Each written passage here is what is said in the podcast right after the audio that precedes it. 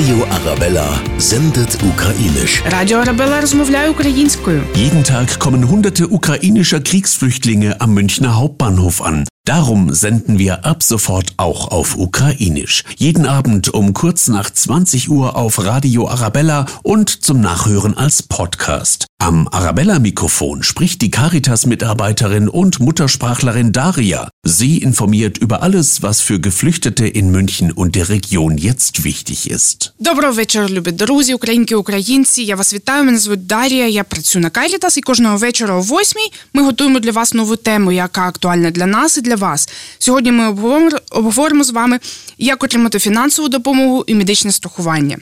Залежно від того, чи живете ви приватно, чи е, в гуртожитку. В Мюнхені чи в околицях ви йдете за відповідною адресою. Якщо ви живете приватно, ви йдете в центр соціального забезпечення. Всю інформацію щодо адрес ви знайдете в інтернеті, або спитайте в нас, волонтерів, або в друзів, які вже можливо тут живуть. Вони вам підкажуть. Для того, щоб все отримати, вам потрібно йти о 8 або 7, це краще, з вашим паспортом. Якщо ви живете в гуртожитку, це теж не проблема. Ви йдете по на за адресою Верінгашраси 89. Якщо ви зараз забудете, не, неважливо. На всіх інфолисках є ця адреса. Приходьте раніше. Теж з паспортом ви отримаєте гроші, які виплачуються наперед. Якщо ви приходите 20 березня, то вам виплатять тільки за 10 днів березня.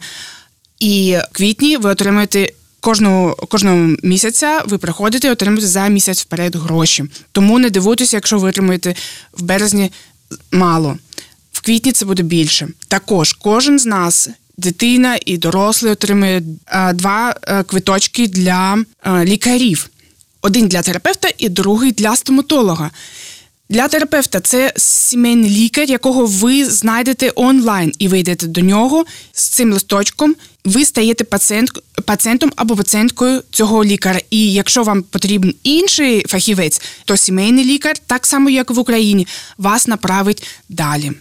Бережіть себе, все буде добре, все буде Україна.